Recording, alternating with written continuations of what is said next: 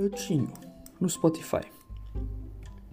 Pois é, desta vocês não estavam à espera.